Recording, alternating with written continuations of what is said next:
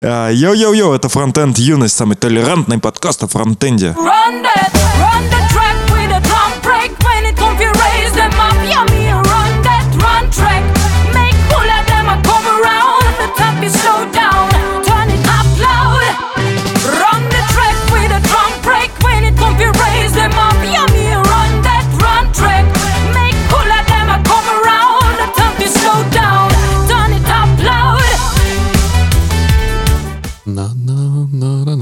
Life is life. На-на-на-на-на. Тара-тара-тара-тара-тан. Тара-тара-тара-тан. Надо гей-лав поставить. Наше великое государство добралось до самого святого, до Грааля практически разработки. GitHub. играли? А? Я думал, для Граль VM.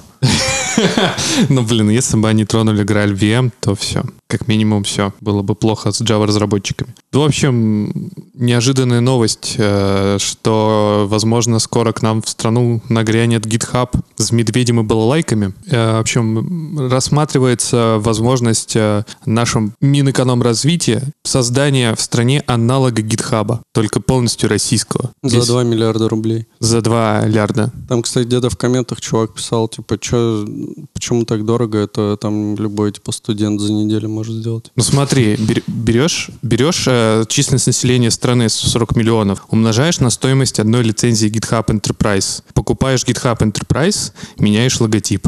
И все. Не, на самом деле хотят типа сделать клон, и все это типа смерживают с историей про этот суверенный интернет, сувенирный тот самый, и как бы предполагается, что он будет полностью автономный, работать даже когда будет внешняя сеть отключена вражескими силами Запада. И смысл в том, что они хотят склонить все то, что есть сейчас на стороннем гитхабе, типа, и положить в этот милый, уютный, автономный наш гитхабчик. А синхронизация? А зачем? GitHub уже не является все-таки, как сказать, э, каким-то, короче, регистром, ну, пакетным менеджером, Уже я не знаю. Ну, то есть, если ты там на ноде разрабатываешь, да, ты там можешь зайти на GitHub, что-то еще сделать, но обычно э, ты пользуешься все-таки NPM. И, ну, и NPM. тогда надо бы NPM тоже клонить так-то. Так нет, зачем? Надо все... э, Почему? Зачем? Зачем тебе NPM? Это еще один внешний враг, внешний сайт. Так нет, а как, э, если... С гитхаба ставь в зависимости. Да, не с GitHub, а, а с это, Чебургит. Чебургит. Ну, я, во-первых, вот если по поводу гитхаба, я считаю, что это полумера. Нужно тогда и св- свою систему контроля версий писать. М, Вот как раз э, Чебургит И это... работ- работать она будет так же, как работает все законопроектная эта система в стране через PDF-ки. Ну, может быть, да. А, и, кстати, я просто очень много фич, пока читал эту новость, придумал для этого, так сказать, автономного этого э, российского чисто гитхаба. Ну, во-первых, обязательно все комиты должны проходить обязательную проверку Роскомнадзора. Ну, то есть пока ты открываешь, ты коммитишь, и у тебя, например, коммит-хук обязательно отправляется запрос в Роскомнадзор. Ну, да. Нет, на, на самом деле тебе должны приехать люди и сесть за твой ноутбук и проверить твой код. Мгм. Это типа так код-ревью будет проходить. Ну да, это парное программирование с товарищем майором. Да, ты можешь... Парно-звездное программирование.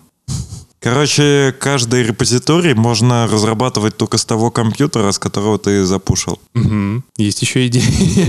Нет. Не, ну я подумал, что можно в качестве системы контроля версий использовать вот э, индексовую штуку. Можно у Яндекса за пару миллиардов купить. Слушай, я, кстати, Или отжать бесплатно. Слушай, я когда эту новость читал, мне почему-то в голове очень сильно мержилось. Ну, потому что, как бы, ну да, то есть есть же наработки в эту сторону, и как бы а вдруг как-нибудь там что-нибудь случится. Или можно у JetBrains отжать Space. Мгм. Я что просто еще вспомнил это всякие Госдумы и прочее. Я просто тут что-то как-то после того, того, того случая, который случилось на этой, но для слушателей той недели, даже, наверное, погоди, позатой, наверное, да, я это про Конституцию, пошел что-то в Госдуму и начал смотреть, что там за законы вообще принимают, как это вообще там устроено в целом, ну, прям вот физически. Как Жду на. SoundCloud комментарии в этот момент. О, Блин, тогда пошла.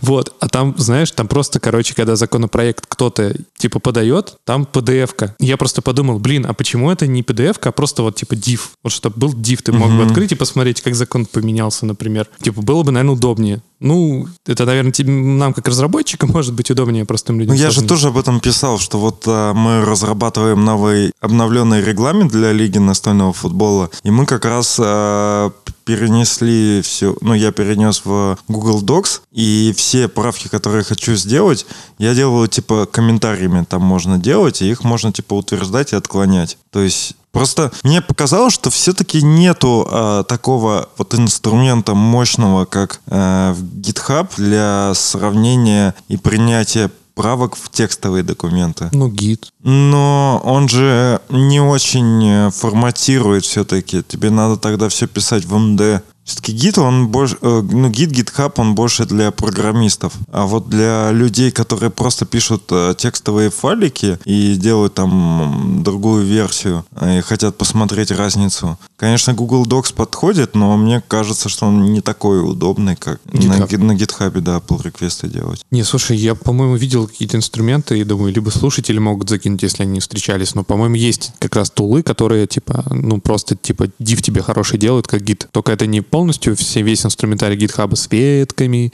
с pull реквестами с иджесами. Там тоже, наверное, типа, что-то pull реквестов есть, но там это проще как-то, ну, как сказать, э, более э, расширено понятие там. В типа, документ- же и изменения. Нет, на самом деле можно просто плагин сделать, который там в GitHub или в Git тебе позволяет редактировать. А, Ну, вообще это, ну, я имел в виду, что MD-файлы, э, в них в чем проблема, что там внутри разметка. Если убрать чувака, ну, убрать эту разметку и сделать возможность, э, как есть даже в IDE-шках, ну, работать с форматированным текстом, формати... ну, короче, убрать под капот эту разметку, то, в принципе, нормально. В этом же есть, кстати, в Jira, как она, инфлюенсе, вот, которая у нас используется. Там же дифы видно как раз, Ну, помнишь? с Atlassian, который... Да, Atlassian, да. Ну, смысле, да, и ты правильно сказал, этот Confluence. И там очень удобно. Вот такой же хотелось бы. Я просто представил себе, Бесплатный. за- за- и- заканчивая идею с, это, с Госдумой и гитхабом, представляешь, заходит, э, типа, заседание происходит, вот это вот пленарный, там чуваки открывают ноутбуки, открывают pull реквесты типа кто-то заводит pull реквест на какой-то там закон, и типа там чуваки там опрувят, либо делают правки и замечания прям там. Да не, это уже начинается, по большому счету, э, распределенная Госдума. Ну, то есть, а зачем он тогда всем вместе находиться, если они могут просто одни pull реквесты отправляют и ведут, типа, переписку... в- Находясь в Вилле, хотя нет, уже не могут так. Ну, в, Пе- будущем. Пе- ну, в Вилле под Костромой, например. Короче, они од- один делает pull request, там сидит дома, с кем-то ну, переписывается, они там делают вот этот pull request. Растянется время принятия. Ну, Нет, там регламент будет, типа, знаешь, там будет бот, который будет слать... Ну, знакомая, да, ситуация? Ну, бот, ну, который будет пушить, э, что, типа, вы не посмотрели pull request, а правка в Конституцию. ну, в смысле, это обязанность... А это нужно сделать срочно. У нас тут SLA. Скоро у тебя такого будет полно. Это об- обязанности же... ну, Спасибо. У нас разработчика или, короче, это трудовой договор. Там можно прописать, что он обязан вот выполнять эту э, работу, обязан э, смотреть pull реквесты там так, как нужно. То есть, если он не будет их часто смотреть и ревьюить вовремя, у них же фактически, Там статистика будет. ну, вообще прикольно, да, мы просто, как сказать, переводим э, нашу Процессы. работу, да, наши процессы на И государственные. они, блин, будут работать-то офигительно в теории. Но просто это очень сложно просто внедрить. Это не то, чтобы прям сильно не просто. то, что в Эстонии. Но если захотеть... Мне кажется, в- эстонцы смогли бы. У них же электронное государство. Кстати, было бы интересно, можно даже в подкасте, кажется, рассказать, как у них это устроено. Это Ну, же немножко пройти. Всё, ну. Я не в курсе сейчас, мне надо готовиться. Ну, в общем, мы, вы можете глубоко выдохнуть, и мы, наверное, закончим с политотой. В общем, за 2 миллиарда ждет нас прекрасный GitHub. От... За ваши денежки. Кстати, эк- эксперты рынка отмечают, что аналог GitHub может быть востребован только при создании сообщества вокруг платформы, как правильно заметили. Ну, Вот не факт, что, короче, его создадут, эту платформу, а сидеть там никто не будет. Ну, это как поисковик «Спутник». А он еще живой? Наверное.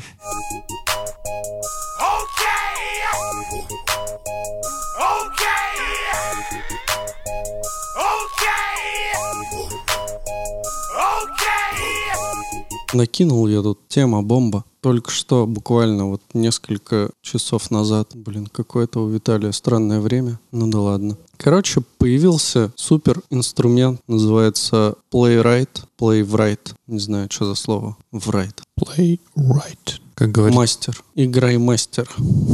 Короче, Виталий Слободин, который разрабатывал Puppeteer, ну, я так понимаю, он же там какое-то отношение к этому тоже имел, да? Ну, наверное. Да, что-то не Ну, могу может, сказать. контрибьютил Ну, что-то туда. Phantom JS, неважно. Он разрабатывал Phantom.js, и я так понимаю, что разработки Phantom.js активно использовались, наработки использовались активно для создания Puppeteer. И он как минимум был очень даже в курсе, что там происходит. Да, ну вот он его рекламировал везде, а теперь он написал твит, что библиотека для Node.js, которая помогает вам автоматизировать Chromium, WebKit, Firefox, все это замутил небезызвестная компания Microsoft и говорит, вы должны заменить Puppeteer на это. И действительно, смотришь, тут поддержка, я так понимаю, у Puppeteer, наверное, не настолько хорошая поддержка. Там Chrome, WebKit, Firefox, под Linux, macOS и Windows. Все есть. Как называется еще раз? Play right. Playwright,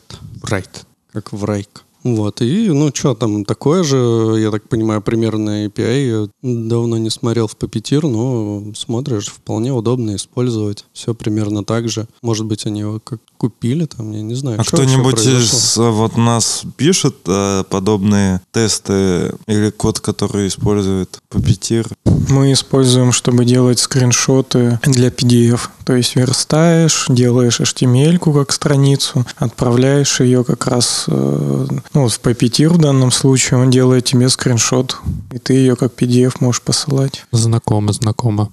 А я я вот во времена моей бурной молодости PDF-ки отдельно генерил. Тут же нужно, тут их же нужно это самое сверстать, используя какие-то технологии, те, те же шаблоны, там даже тот же React, например. Вот здесь М. смысл именно в этом. Типа не Да, простая. PDF, а именно верстка прям. Там супер удобно получается, что у тебя по факту бесплатно совершенно сразу идет веб-версия, то есть ты можешь раздавать это там по какому-нибудь урлу, и у тебя это загрузится просто в браузере, как HTML живой, и можешь э, кнопочку тут же поставить, там, сохранить как PDF, и по факту это тебе достается ну, вот, бесплатно. Потому что ты один раз сверстал, и сразу несколько версий можешь из этого сделать. Один и тот же код исполняется фактически. Короче, тут есть вопросик в, прям в ритме, говорит, как вообще этот Playwright относится к Puppeteer. И они говорят, мы та же самая команда, которая делала Puppeteer. Puppeteer там доказал, что он нужен, там бла-бла-бла. Э, И, в общем, они там постарались прислушаться ко всем проблемам, которые были в Puppeteer, замутили какое-то улучшенное работу с множеством вкладок параллельных там и всякие такие штуки. Я тебе еще могу рассказать, мне скидывали сегодня эту новость, я что-то забыл. Так еще и сказали, что- или может быть кто-то из вас, что типа все чуваки, которые работали в Гугле над этим проектом, они все в Microsoft теперь работают. Ну, хотя тут типа да написано, что он там а вендор нейтральный и всякое такое, но вендор-то тут все-таки есть. Не, ну, типа смотря Microsoft. Не, ну смотря же какая там, во-первых, лицензия все-таки. В плане сил контрибью... в плане силы контрибьюторов разве что вендерлог есть. Прикольно на самом деле, потому что, мне кажется, же прикольный инструмент, чтобы делать э, этот э, грид для скриншот-тестов, например, можно на эту штуку Ну да, я так понимаю, что с параллельностью здесь лучше. Не надо запускать много браузеров, можно открывать много вкладок. Я, правда, не знаю, что там было в Puppeteer с этим. Ну, открываешь инстанс браузера, пусть он тебе висит, и открываешь вкладки. Ну, если параллельно или нет, их можно было бы исполнять, в этом вопрос, да. Лицензия Apache 2.0. Ну, кстати, я не видел, что, ну, наверное, это уже старая довольно штука, что когда ты открываешь файл лицензии, гитхабчик тебе сразу пишет про нее, что ты можешь делать, что не можешь делать, какие есть там ограничения, договоренности. Типа, ну, вот пермишины сразу можно для коммерческих целей использовать, модифицировать, распространять. Что такое патент use? Использовать, наверное, в патентах. Ну, вот, видимо, да. Ну, короче, Как составная часть. для приватного использования. Нельзя, короче, трейдмаркать его, нельзя... Commercial use есть? Да, да, да, ты Мгм. можешь коммерчески использовать. Но нет никаких гарантий. Короче, ну, норм. Че, прикольная штука, надо использовать, заменять Puppeteer. Раз Виталий сказал менять, на Puppe- менять Puppeteer на Playwright, значит, надо менять. Ду вот Виталий Слободин сей. И Okay.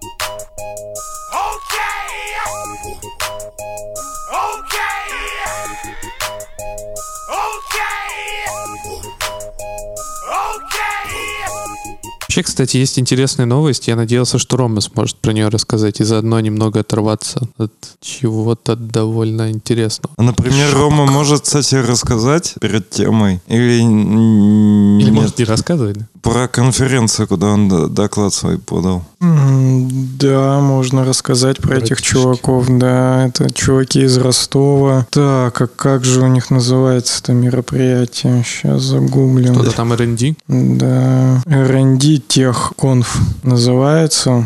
И там у чуваков такой расклад, что, как я понимаю, несколько потоков. Сейчас я посмотрю. Господи, подсура. Здесь вылез. Господи. А кто тебя позвал на эту конфу? Да, вот 23 мая будет в Ростове-на-Дону конференция R&D Техконф. Более тысячи участников, как они себя позиционируют, э, 20 с лишним часов докладов, одно отличное автопати. Причем автопати там, судя по фоткам, вообще чумовое и прям с бассейном где-то это будет происходить. Тут под шатром будет происходить конференция, три потока, три площадки, и все это, ну, прям, мне кажется, для России очень знатно выглядит. Такие прям бассейны, все симпатично на фотографиях. Ну, и это ж Ростов там должно быть. В это время самая, самая такая движуха уже теплая, в отличие от у нас в Петербурге. Участие тут стоит 6 тысяч, получается. То есть с автопати. Без автопати будет стоить 5 тысяч. Ну и тут есть прям многие люди нам известные. Будет Подсура, будет Сергей Рубанов.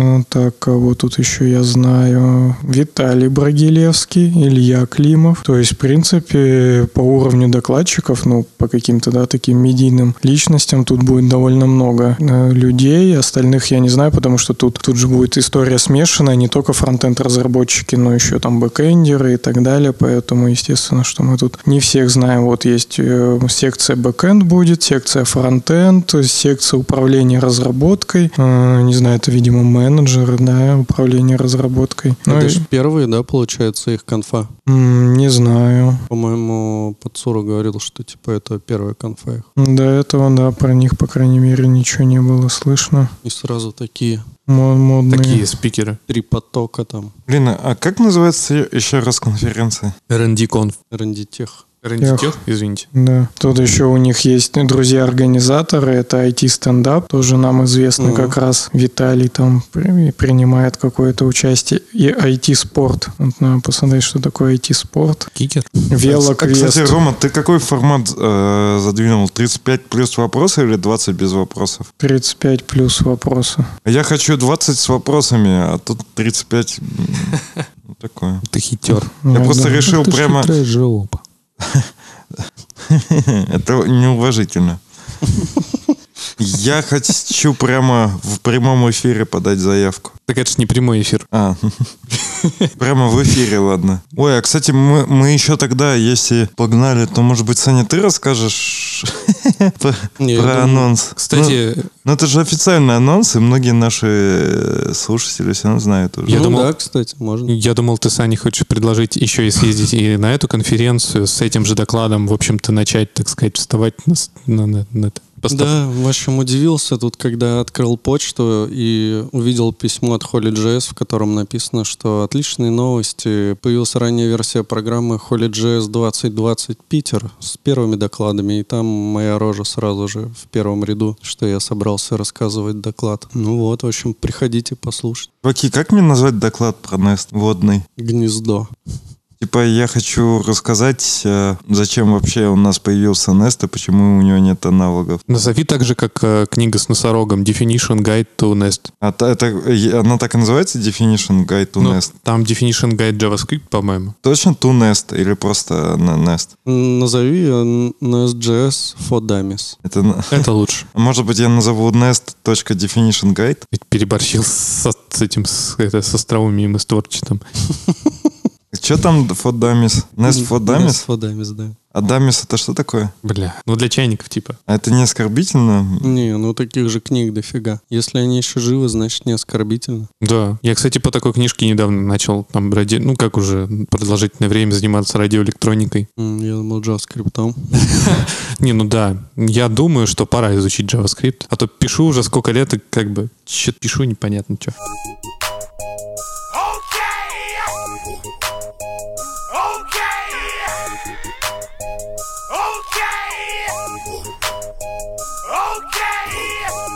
Новость про Rust. В принципе, я типа как бы более-менее тоже в контексте. Новость эту добавлял на самом деле Рома. Если он хочет, может рассказать. Не, давай. Ну ладно. В общем, Стив Клабник в своем блоге э, публиковал статью, уже такой postmortem того, что произошло. Он называется Sad Day for Rust. Плохой день для Rust а. Печальный, извините. А куда ты дел тему? Ее куда-то переместил. А, все, вижу, вижу. Уже, уже выпуске. Случилось нечто, что ужаснуло большую часть сообщества Раста. Это один из больших проектов Active, Actix Web а, был закрыт э, репозиторий э, и удалены, как я понимаю, в общем-то, и сам, сам этот модуль э, контрибьютором, в общем-то, создателем этого модуля по причине того, что многие разработчики, которые приходили в репозиторий, ему э, репортили, алертили и говорили, что этот э, репозиторий э, имеет большое количество конструкций unsafe. Те конструкции, которые позволяют, я так понимаю, работать как бы с памятью прям напрямую. Вот. Эта конструкция очень опасна, потому что ну, как можно, как на любом низкоуровневом языке, выстрелить себе в ногу легко. И, в общем-то, ее используют для того, чтобы не терять производительность и писать высокопроизводительный код. И многие м, внутренние, так скажем, internal модули, не многие, некоторые написаны как раз э, для того, чтобы не терять скорость именно с этой, с этой, с этой конструкцией с оператором unsafe. А у товарища в библиотеке довольно высокоуровневой этих конструкций было много. Вот. И к нему набегали периодически в его репозитории и устраивали, устраивали ему такую травлю из серии, что давай поправь, давай поправь, что за херня. Вот. А там еще целый э, сабтред на Reddit организовался по поводу этого Actix Web, в котором там вообще просто херососили и автора, и эту библиотеку. Вот. И случилось так, что автор библиотеки, который, в общем-то, тратил свое open время на то, чтобы поддерживать ее, в общем-то, перегорел. И почитав все то, что ему написали, он немножко обиделся на сообщество и решил проектик закопать. Вот, и закрыл к нему доступ. А Правильно сделал. в общем-то, это как бы простейший веб-фреймворк, простой, прагматичный, как у него есть в описании, который поддерживает э, всякие ну, и версии протокола HTTP 1 и 2, и стриминга, pipelining и прочее. Даже веб-сокеты поддерживает. В общем, это такой этот универсальный э, швейцарский нож для веб- веб-разработчика. И в какой-то момент все-таки автор, кстати говоря, так сказать, прислушался к мольбам сообщества и вернул репозиторий в строй. Зря. А почему? Мне кажется, что если вот тебя там все хейтят, так и надо выпиливаться тогда. Не, ну почему? Надо идти до конца. Да. Не, ну это не совсем правильно, ведь э, ты, по сути, своей библиотекой ты подсадил... Ну, вспомните эту историю с э, Pad Left, по-моему, правильно? Как? Left pad. Ну, Left нехер pad. было, значит, тогда засирать чувака. Чувак для вас сделал полезный контент. Не, ну он мог бы прислушаться по крайней мере, каким-то первым таким ижесам, просто он их игнорировал. Вот еще что проблема. Вот, то есть закрывал их, эти ижесы. Мне кажется, все-таки нужно было, во-первых, прислушаться и что-то сделать, поправить, но удалить репозиторий, который использует там уже какой-то там большой процент э, библиотек э, или каких-то приложений на расте, и брать и выпиливать эту библиотеку. Ну, прикинь, Ну, э, вступиться щас- за него. Сейчас прикинь, э, вот ты у вас там много проектов, я думаю, что у вас под капотом Nest сейчас, например, Express. На Express некоторые тоже как бы давят, и чуваки такие типа возьмут. Но, правда, они сейчас уже не могут, потому что они, по-моему, уже под Foundation находятся, то ли Node.js, то ли еще каким-то. То есть они просто так не могут ничего закрыть, потому что у них есть договоренность. А так, если бы у них не было, они взяли бы и закрыли, например, репозиторий, удалили бы CNPM-пакеты, и все. Ну, они, бы они и это сейчас, в принципе, уже, кстати, не могут. Ну и правильно вы сделали. Но вообще интересно, я не знаю, я, я не совсем согласен с э, мнением. Ну, то есть, типа, если ты дал э, сообществу какую-то библиотеку, и какая-то часть сообщества на ней уже, ну, как бы, на ней работает, то ты, типа, уже все, ну, как бы ты, по сути, такой заключил контракт. То есть, ты, ты уже не можешь просто так взять и все вернуть. Слишком токсичное сообщество у нас, поэтому нужно его воспитывать. Плетью.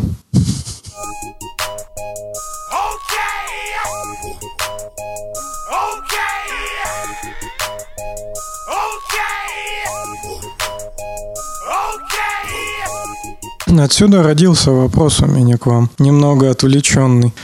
Э, В каком-то телеграм-канале, наверное, запуск завтра или что-то такое подобное, я прочитал мысль чувака, которая достаточно такая мотивирующая, что если ты когда-то что-то один раз решил, то больше не пересматривай это решение. Ну, типа, потому что ты начинаешь тратить ресурсы, сомневаться, это все растягивается, и ты снова и снова думаешь об одном и том же. То есть, условно говоря, я не знаю, там под Новый год ты что-нибудь решил, такой, вот буду так делать, да? Но потом там проходит 2-3 недели, и ты такой, а может, я неправильно решил, начинаешь снова об этом думать, опять какие-то решения принимаешь. Ну, всем понятно, да, концепция. И он говорит довольно здравую, понятную мысль, что вот если один раз что-то решил, ты хорошо подумай, там, может быть, потребуется побольше времени, чтобы это прям досконально все расставить точки над «и», но если ты однажды так сделал, то все, следуй этому, то есть все, больше не пересматривай. И отсюда вопрос, что вроде как это звучит круто и даже мотивирующе, и все хорошо, то есть прав- правильный подход, типа решил, сделай и все такое. Но с другой стороны, даже мне кажется, что наши там разработческие практики учатся нас, что пересматривать какие-то решения – это нормальная история. Быть гибким, да, с другой стороны. То есть ты принял, там, не знаю, через какое-то время понял, что, кажется, нет, засомневался, ну и отказываешься от этим, потому что здесь плюс начинается в экономии времени, да, какого-то и там усилий,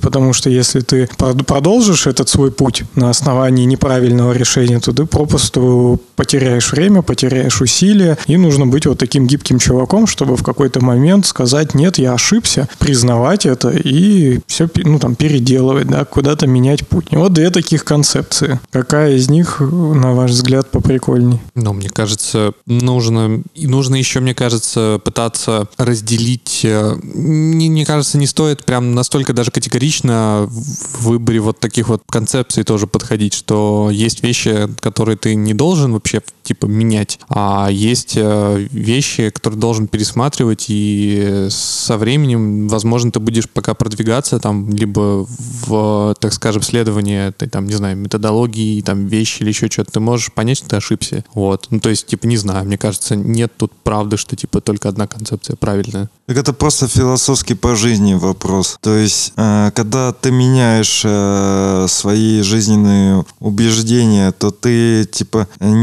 непоследовательный мудак, или ты все-таки человек критически мыслящий, который умеет э, взять себя в руки и все-таки как признаться в том, что ты был, ну да, неправ и что-то не так сделал. Ну, мне кажется, что это не совсем противоречащие штуки, то есть ты должен как бы признавать ошибки, но если ты не считаешь, что ты ошибся, ты должен ну, стоять на своем. И тут еще есть похожая такая идея, что типа ты никогда не должен жалеть о том, что ты вообще когда-либо делал, потому что то, что ты сделал, твое действие, оно это была совокупность как бы очень многих факторов. Я что-то... Ну, я, во-первых, недавно... пере- Я, вот вспомнил, да. Я переписал API, которое мы месяц назад... Точнее, как мы разрабатываем проекты, и месяц назад решили там делать по одному. И тут э, мы все-таки поняли, что все неправильно, и просто полностью все API переделали. Ну, на самом деле, не так много работы, как кажется. То есть... Это, случайно не та либо, которую Саня там писал?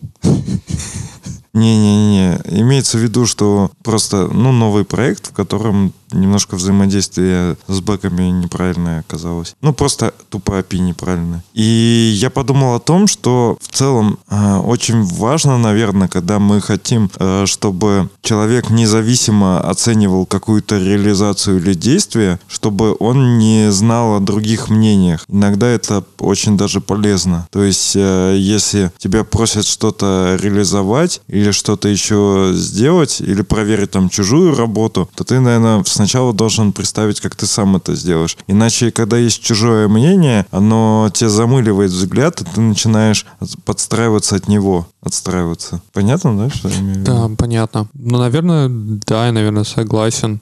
Знаешь, что еще сложно? Сложно перестроить мозг, когда ты видишь уже что-то реализованное таким образом. Ну да, когда да. это не мнение, а когда это уже выраженное в чем-то мнение, в коде, например, мнение выраженное. Когда ты видишь как уже все это реализовано, и ты думаешь, что это правда, прям. У меня был опыт код-ревью, когда я чуваку говорю, типа, это неправильно, это неправильно, это неправильно. Он переделывает, и опять это неправильно, это неправильно. Он переделывает, такой думаю, блядь, а там, наверное, все, вообще все концептуально неправильно. Ну, в смысле, не код, вот, который я его заставляю переписывать, а он изначально реализацию придумал такую, которая не очень подходит для этой проблемы, и ее надо переделать. Просто на код-ревью иногда лень подумать э, Лучше к глобально. ревью. Ну да, но все равно бывают э, ра- разные штуки, которые не требуют какого-то архитектурного э, комитета обсуждения глобального, а когда Они требуют сбора внутреннего архитектурного комитета. да. Короче, иногда просто условно тебе нужно сходить в бэкэнд и эти данные как-то там агрегировать, отдать назад на вьюху. И ты думаешь, все easy, а потом смотришь, и чувак... переложить и. Да, а чувак как-то странно это сделал, ты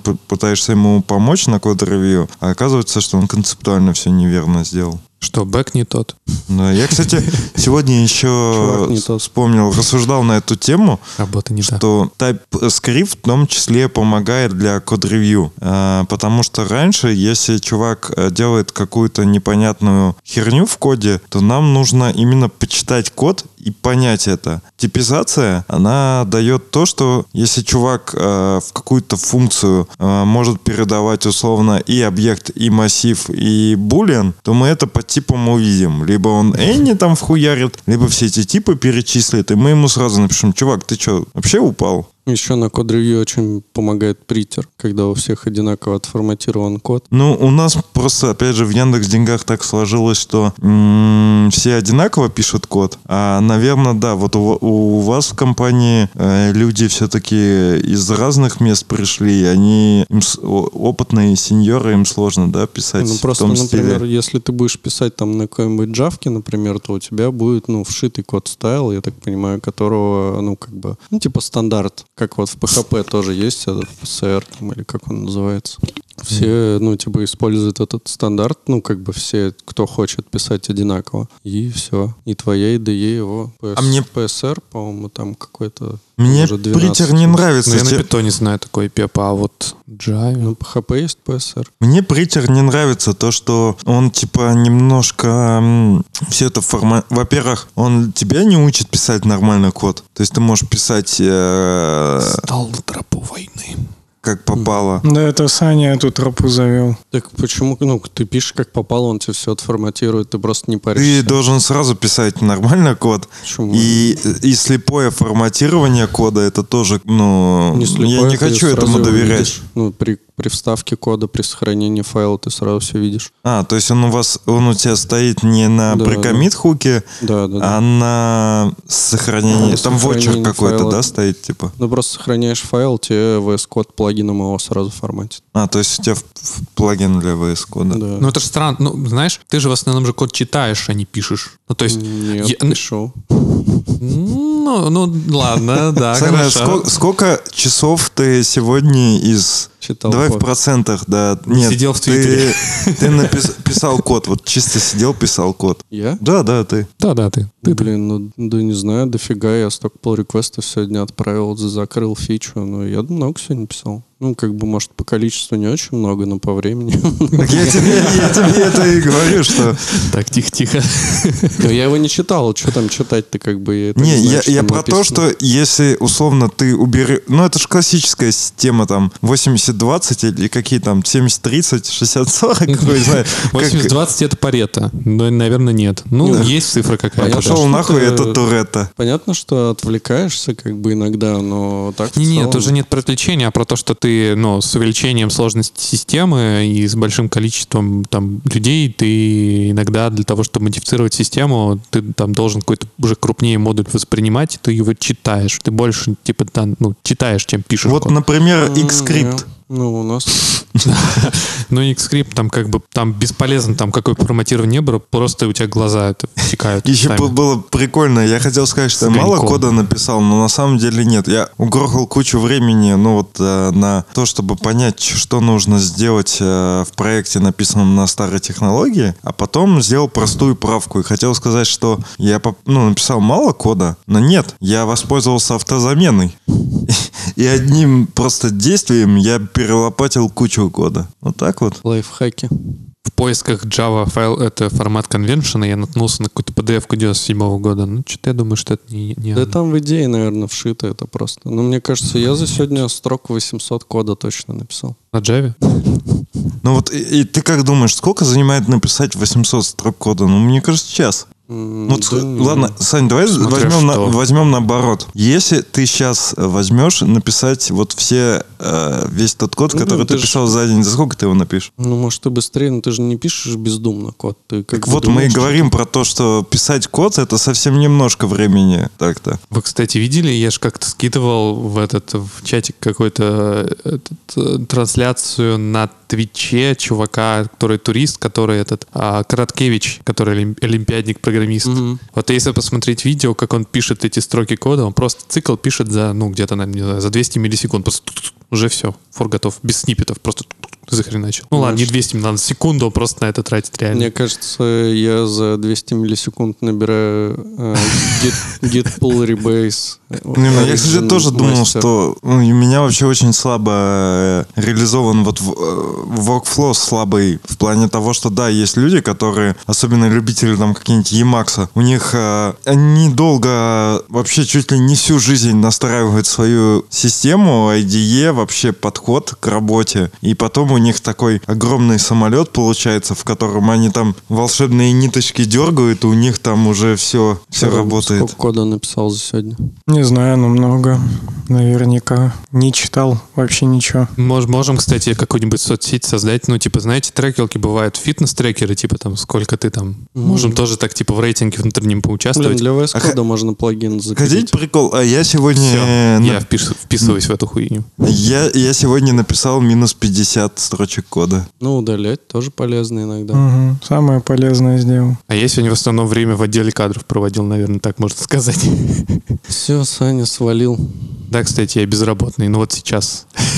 Ну, На, на прошлой неделе, да. на прошлой неделе. А еще я сейчас активно начал восстанавливать свою методику слепой печати, потому что я что-то понял, что я это, ну, довольно хреново и владею относительно. И вот я сейчас на такой ресурс есть Rototype, я там сижу и так периодически, когда есть свободное время, и прохожу там всякие эти уровни. Блин, ну реально, кстати, довольно полезно. Мне, например, вот лично у меня слабо развито все, что не на альфабет клавиатуре. То есть все не на альфабет фрагменте. То есть все, что с цифрами, с символами, вот с этим всем уже прям очень плохо. Достаю эти всякими мизинцами, вот это все. А у вас как? У меня все плохо. Я норм печатаю. Но я как бы не печатаю как-то вот а знаешь, вот этим. Хотя нас учили еще в школе вот десятипальцевому слепому набору, т- но ну, мне как-то больше нравится печатать. Ну, типа, ты текст набираешь там как надо, ну, когда тебе какой-то там символ надо, ты можешь, если ты... Ну, понятно, что если там запятая, точка, там точка с запятой, то это как бы и так знаешь, где находится. А если там какая-то дичь, то... Ну, не знаю, короче, я почти никогда не смотрю на клавы. Ну, иногда бывает, но и то просто потому, что ты первый раз промахнулся. Что прикольно еще посмотреть, знаешь, сделать камеру же у всех есть на ноутбуках, сделать анализ того, как часто ты смотришь вниз на клавиатуру. Ну, я практически никогда не пишу код с нуля. То есть я фактически всегда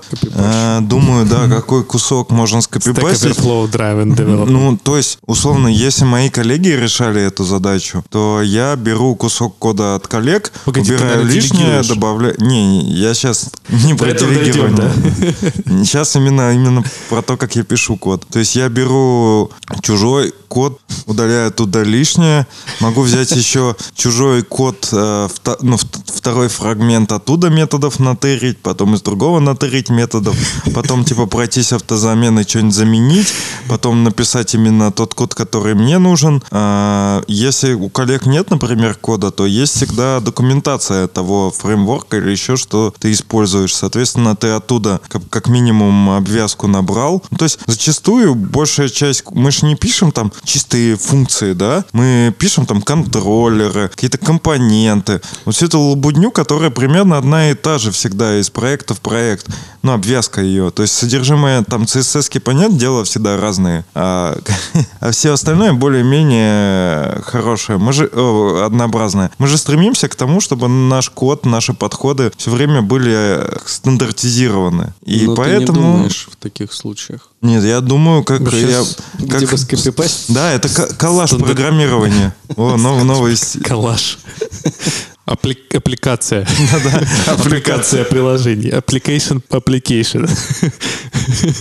Кстати, прикиньте, такая вот тема. Я какое-то время назад, по-моему, когда «Черная пятница» была, я купил Квоку, на нее была скидочка большая там какая-то. И я так и не понял, нахрен она нужна, но потом я понял. Ну, это, короче, такой, ну, для меня, по крайней мере, типа аналог э, хромовской консоли, вот когда ты пишешь какую-то функцию, только супер удобный. Ну, то есть ты реально там, вот, ну, когда мне как раз-таки вот Леха сказал сейчас, просто я вспомнил, что, типа, мы же не пишем функции. Вот, ну, мы пишем иногда функции, да, когда, ну, тебе нужно преобразовать какие-то данные, допустим, еще что-то, ну, и это там переиспользуется где-то, ну, ты пишешь функцию, начинаешь как бы вспоминать какие-то методы там, которые ты редко используешь, там еще что-то, и реально очень круто, что ты через Квоку там в Code прям создаешь там тестный файл, у тебя есть типы, у тебя есть, ты там можешь поставить условный комментарий, он тебе начнет сразу выводить прям в редакторе, что там, какой результат получится, и ты прям сидишь такой хоп-хоп-хоп-хоп, сразу видишь результат в живом режиме, и очень прикольно, очень удобно. Ну, не знаю насчет стоит ли это своих денег, но мне прям нравится, я не жалею. Вот ты пишешь функцию, и ты, например, какие-то начальные данные. Как ты, а, ты тестишь в результат вызова функции, вызывая ее где-то ниже для проверки, так? Ну, типа вот функцию ты написал, Нет, ты можешь сортировки, например. что-то забыл. Ну, как? Ты можешь не вызывать, ты просто ставишь, э, где у тебя там результат или какой-то, ну, что-то происходит, там какой-нибудь мап и там еще что-нибудь. Пишешь просто типа два слэша, знак вопроса, и он тебе там начинает выводить э, прям в коде коммент. Ну, А как это, ну, бы если, ну, ну, результат. функции, там же входные данные какие-то есть, например. Ну, какие-то входные данные, да. Ну, ты как ты их должен указать. Да. Так, все, спасибо. Да, перейдем к следующей теме. Я что-то затопил.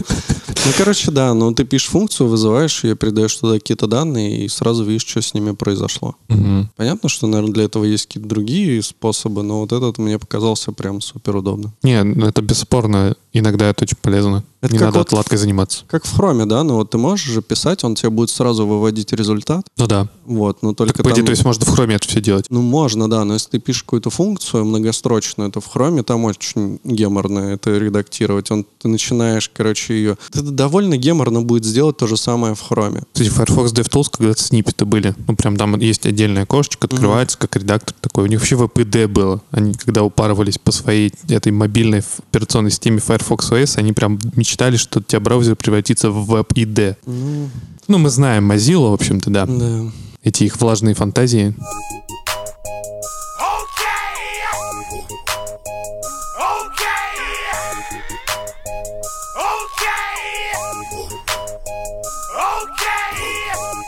Короче, вышел тут шрифтец новый внезапно. Моноширинный. Да, от JetBrains. Замена, как там он назывался? Ферокод? Да, ферокод. Замена ферокоду, шрифт с лигатурками. И, ну, на самом деле я не собирался уходить с ферокода, я им пользовался до этого постоянно. А потом, э, по-моему, Андрей Ситник начал писать, что, о, зацените, какой у них крутой лендос. Я открыл этот лендос, и этот лендос мне продал этот шрифт вот прям вообще по полной программе. Это какой? JetBrains Mono.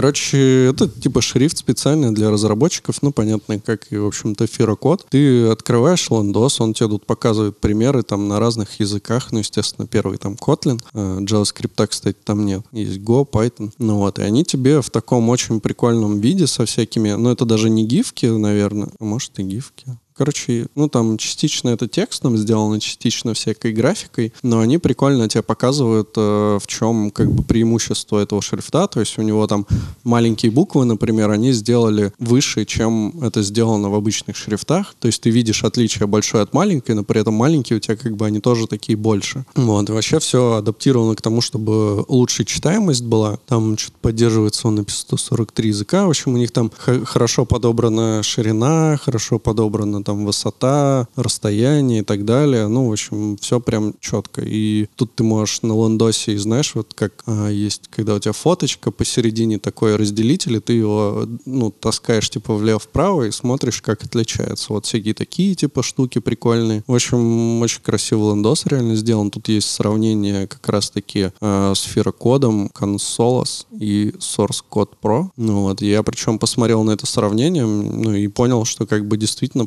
походу, это поприкольнее выглядит. У них тут там тоже акцент сделан на различие, на различие типа там цифры 1, буквы L и I, там нули и О. Ну, короче, прям все очень классно сделано. Чуваки очень прям круто заморочились. Но прикольно, что там на Hero на первом же странице можно поменять developers на что-то другое. Там Java, JetBrains, Mono, Typeface, For, и ты пишешь свое что-то. А, Пользоваться раз можешь. А, вот, а, я даже не допер, прикинь, я только сейчас это понял. Очень прикольно, да. Можно тыкнуть в developers. Ну, короче, очень крутой лендос, очень прикольный шрифт. А, у них, ну, прям вот можно залипнуть на этом лендосе и, ну, установка, ну, как, блин, просто скачиваешь шрифтец, устанавливаешь. Вот, я на него пересел и не могу сказать, что прям заметил супер разницу по сравнению с ферокодом, ну, вот во время работы, но в целом удобно, прикольно, точно не хуже. Я сейчас на домашнем ноуте очень активно сижу в консоли. Ну, То есть я там какую-то часть, процент своей работы или там туда перетаскиваю. Вот, и ну, я поставил, мне один мой как-то хороший коллега по имени Женя посоветовал еще до того, как вышел этот шрифт, он мне просто скидывает зипник и говорит, во, вышел там типа пререлиз этого там веб-шторма, и там шрифт у них новый, но еще не было релиза. Я себе ставлю. Не, на самом деле чище,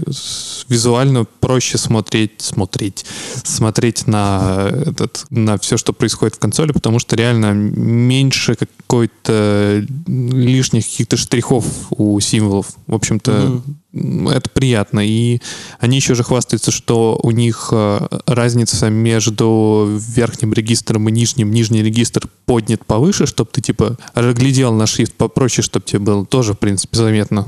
Ну что, молодцы. Как-то потихоньку и, и свой спейс пилят. Немного, конечно, обидно за Ферокод, потому что Ферокод очень классный, создавался хорошим человеком. А Феромона Мазилой. Ну, вот этому точно доверия нет. так Феромона... А Times на- New Roman кем создавался? Феромона на Ферокод же... О, Ферокод, он же на Феромона основан. Интересно вернуться в, моду шрифты с засечками. Не, ну для кода-то точно нет, это ж типа для Ну, текстов. ну да, ну, моношаринные шрифты — это же отдельная тема. С засечками и сейчас вообще не модные шрифты, то есть... Не согласен. А Пойди где на они? Медузу. Ну, на Медузу. Иди на Медузу. Ну, правда, Медуза уже не торт. Зашкварилось. Да. Можно на Мейзу или обязательно на Медузу? Ну, Я лучше просто на пару Мейзу. опечаток сделал, и у меня теперь на м. Саня, Так у у тебя- них основ... у них без засечек шрифта. Сейчас открою, да, засечками. У тебя просто не подгрузился, возможно. у тебя Times New Roman не В подгрузил. смысле, да, А ты, ты смотри не на... Там есть э, некоторые карточки, у них, кстати, без засечек, но крупные с засечками. а точно, да. Как говорит, э, кстати, интересно, у нас нет дивидендов в компании, у меня нет регулярной зарплаты. Аркадий Вловыш о продаже части акций Яндекс. А, вы про это уже обсуждали, да, как раз? Нет. А, ну, пока курили.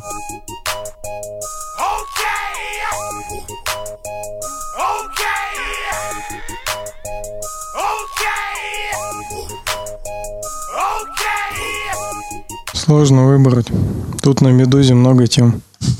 В Китае из-за нового вируса закрыли выезд из 11-миллионного города Ухань. На границе с Россией усилен санитарный контроль. Поняли? Мы в безопасности. А помните, был птичий грипп? Омним, Потом свиной. омним. Потом Эбола.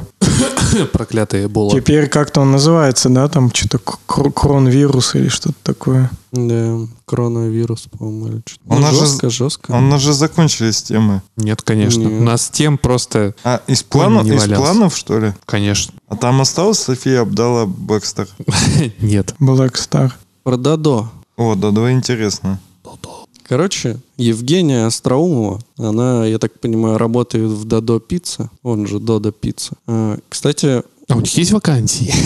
я думаю, что да, есть. И у них, ну, вот это не относится к теме, но я увидел Дадо и сразу вспомнил про это. У них была такая прикольная штука, что они стримили свои стендапы, по-моему, или какие-то такие встречи. А на этих встречах они, ну, там, а рассказывали про какую-то там... По-моему, наверное, это были не стендапы, скорее что-то типа каких-то Совещаний? А, Короче, презентации того, что там произошло, э, что изменилось и так далее. Ну, В общем, довольно прикольно было посмотреть, на самом деле. Я вот пока они там, я не знаю, может, или я куда-то это потерял, или они перестали это делать. Но они вот стримили всякие прикольные штуки, я прям смотрел. Ну, это такая вот рабочая, типа, встреча, но которую прикольно посмотреть как бы и тем, кто вне. Ну и вообще, они сами по себе, я так понимаю, такая довольно прикольная, продвинутая компания. Если что, вот, если у уволят, пойду туда работать. Так вот, Евгения, которая там работает, я думаю, что она на самом деле довольно на слуху у всех. Ну, у нее везде там никнейм Остроумова. Мгм. Она работает э, HR, насколько я понимаю, ну или кем-то там боссом HR. А, и она написала статью на Хабре про контр-оферы. Ну, то есть это когда ты уходишь, да, а тебе говорят, типа, да, чувак, оставайся, сейчас мы тут тебе сделаем, чтобы у тебя все было ништяк. М, Интересно. Вот. И, э, в общем, если... Ну, я не знаю, наверное, спойлерить пока не буду, но фишка в том, что она тут В описывает... смысле спойлерить? Мы всегда пересказываем статьи. Это нормально, Не, я имею в виду, расскажи. я не буду прямо сейчас говорить концовку, я сначала расскажу. А. Ну. Хорошо, я думал, ты такой, знаешь, новый формат у нас появился теперь. Ну, мы не будем спойлерить статью. Прочитайте сами, да. Короче, она говорит, что многие ее друзья к ней обращались с вопросом о том, ну, стоит ли оставаться, если тебя удерживают, или все-таки надо валить. И э, вот в этой статье она, в общем-то, расписывает, какие вообще там причины этому, там, следствия и так далее, как, как себя стоит вести, как не стоит вести. Э, ну, в целом тут, типа, она говорит, что есть просто важные вопросы, которые нужно самому себе задать. И есть еще там описывают некоторые проблемы, ну, а из такого рода, что если ты пришел и сказал, все, я там увольняюсь, тебя все-таки оставили, а потом в компании начались какие-то сокращения, то, скорее всего, тебя первым же пнут. Вот. Ну, в общем, про такие всякие плюсы и минусы она рассказывает, и, ну, смысл в том, что, как правило, если человек собрался уйти, то, скорее всего, в течение там полугода-года он все равно оттуда уйдет. Вот. Ну и расписывает, что делать, если решили остаться. Можно, кстати, немножко подробнее. Не, надо понимать, какие... Тут э, еще рассказывается про то, почему вообще, в принципе, компания тебе пытается оставить, если ты решил уйти. Ну, типа, нафига, например, ты там, допустим, зарабатываешь, ну, к примеру, там, 100 тысяч, да, и тебе предложили 120, а и твой работодатель тебе говорит, да ладно, мы тебе дадим те же 120, типа, что такого? Почему вообще они так делают? Почему им не найти еще чувака там на сотку, например? Ну, фишка в том, что, типа, искать долго и дорого, да, ну, то есть ты все равно тратишь ресурсы других разработчиков там на поиски и всякое такое. Плюс э, введение там контекст, да, если ты, ну, пришел новый чувак, то пока он там раздуплит все проекты, ко- которые ты там уже за несколько лет, допустим, от и до там все распознал, то, ну, это как бы тоже у него займет дофига времени. Вот. Ну, прикольно про то, что как э, работодатель манипулирует тобой, когда ты хочешь уйти, чтобы тебя оставить. Говорит, что вот начнутся пустые обещания, красивые сказки про совместное светлое будущее. Внезапно выяснится, что есть какая-то новая схема развития проекта, где ваша роль должна во что-то трансформироваться. Э, Расскажут о новых челленджах и вызовах, которые важны для вашего профессионального роста, которые вы получите только здесь и только если останетесь. Окажется, что ваши карьерные перспективы уже обсуждались, и вам э, как раз хотели назначить встречу, чтобы торжественно объявить, а мы ведь как раз только что обсуждали, что хотим тебя повысить и дать существенную прибавку к зарплате. Будут э, заигрывать с вашей эмоциональной привязанностью, коллеги будут не полными без тебя, ты такой ценный сотрудник, мы нуждаемся в тебе. И вот реально же, ну, наверное, примерно так и есть. Я даже этот список еще чуть-чуть могу дополнить. Давай. Еще могут предложить какой-нибудь интересный проект, который рядом вообще-то был, а ты его типа никогда не замечал. Ну, Мгм. типа там соседняя команда есть. Ну вот э, она говорит, что норм варик это, например, пойти в какой-то другой там а отдел, ну то есть если ты там фронтендер, пойти в бэкэнд, и это ну, может как бы быть неплохим вариантом, потому что тебя может не устраивать там конкретно твоя команда, да, или там как у тебя в отделе происходят дела или еще что-то, или может ты просто это надоело там. Ну, например, вот у тебя, я думаю, это можно рассказать, что вот у тебя же был случай, что условно тебе просто не хватало денег, и ты думал, что в компании не могут платить столько. Ну да. И когда ты решил уйти, тебе предложили больше, и ты, ну, столько же и ты остался, потому что, в принципе, ты не хотел уходить, просто и не думал, что тебе компания столько может предложить. У меня было, получается, два случая. Один, когда я не хотел уходить, но мне нужны были деньги, э, и я остался, да. А второй, когда э, мне нужны были деньги, и я хотел уходить. Я ушел. Ну да, но мне кажется, что если... Это такой момент, представляешь? Тебе нужны очень деньги. Тебе прям вообще не хватает. Ты находишь работу на 100 кусков больше. А текущая работа тебя вообще заебала, не хочешь работать, устал, типа не твое. И тебе на этой работе говорят, а мы тебе 200 сверху накинем. И ты такой, ну, типа, думаешь, это- такой, бля, мне же деньги очень нужны. Ну, если тебе нужны деньги, но у тебя есть возможность что-то найти на стороне, мне кажется, все равно же посмотришь на сторону. Если у тебя, ну, как бы... Ну, я имею в виду, что если они сильно пере... не хочешь работать, но тебе деньги важны и сильно там переламливают, то можно и остаться. Не, ну, во-первых, смотря ради чего. Ну, то есть, если ты прям понимаешь, что все, уже как бы ты здесь просто не можешь. Ну, такое бывает. Разве ради дополнительных почти трех миллионов в год? Ну, блин, никто тебе столько не накинет все-таки, если быть более реалистичным. Максимум, что тебе там накинут, это да даже полтаху, наверное, не накинут. Да накинут. Мне много накидывали.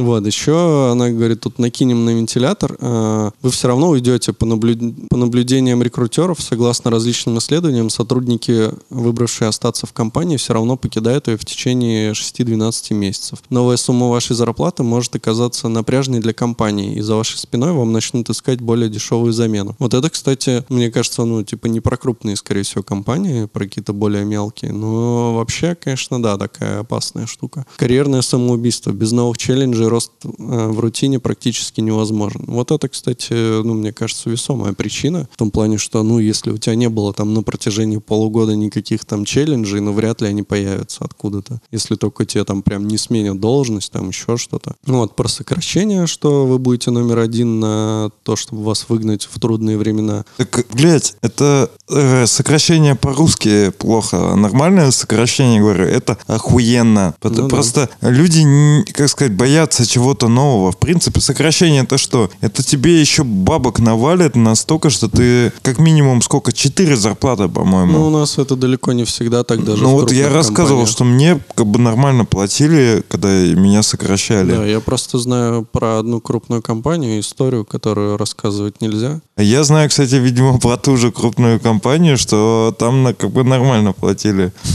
при сокращениях. Ну вот я знаю другое. Короче, э, факторы, мешающие комфортно работать, никуда не денутся. Скорее всего, первое время вам будет полегче, но потом вас накроет с новой силой. И вот тут вот я вообще полностью согласен. Принятие контроффера чаще всего это более эмоциональное решение, нежели чем рациональное. Вам кажется, что ваша команда не справится без вас, задачи не сделаются, а клиенты никогда не будут счастливы. Но уж поверьте, все будет хорошо, мир не рухнет. Это вот тоже дело говорит. Вот. Ну и типа, если решили остаться, то э, работать надо еще лучше. Важно помнить, что ваши попытки уйти никем не будут забыты сразу. Ну, то есть вам придется как-то вернуть к себе доверие, да. Ну и иногда, иногда, очень редко, такие решения оказываются действительно перспективными, и вы там начнете дальше развиваться и так далее. Вот. Ну, короче, ее посыл скорее в том, что если ты собрался валить, то надо валить. Вот и все. И, в общем-то, в принципе, я, наверное, с этим согласен. Ну, то есть, если вот у тебя, да, история именно то, что ты хочешь уйти из этой компании, не потому что тебе просто платят мало, классная компания, все такие охуенные, супер там задачи и так далее, вообще все тебе нравится, но не нравится зарплата, тут, мне кажется, надо другим путем идти. А вот если, ну, тебе прям многие какие-то вещи тебе не нравятся, или там ты видишь, что есть какие-то, ну, там вакансия какая-то намного лучше, да,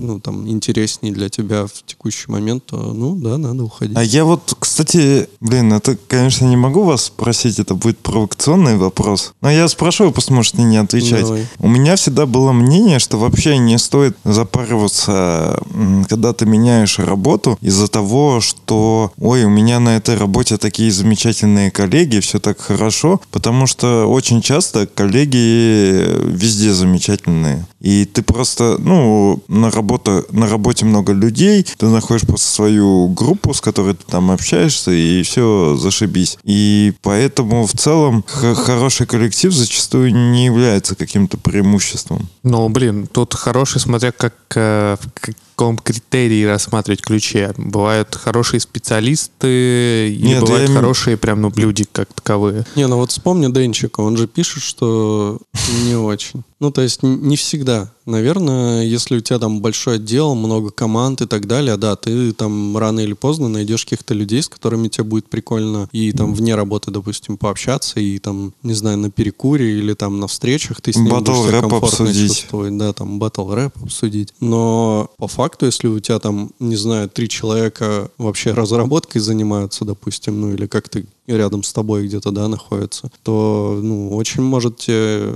запросто не повести. Ну, вообще, да, ну, вот я сколько вот менял работ за последнее время, у меня как-то всегда складывалось так, что коллеги отличные. А начальники не всегда. Даже сейчас у меня хорошие коллеги. Один из них вот Роман. Так, так ты сколько работ не менял в последнее время, ты всегда с кем-то из нас все равно оставался. Да, да. Валите вместе со своим другом, будет отлично вообще. Это, кстати, только э, получилось, что вы меня кинули, а так, типа, Так это не мы кинули, это ты засиделся. ну, одно другого не мешает. Скоро у тебя будет отличная возможность меня кинуть. Ну, я э, тебя могу с собой забрать. Ну чё, ладно, все, всем пока. Пока. Пока. Пока.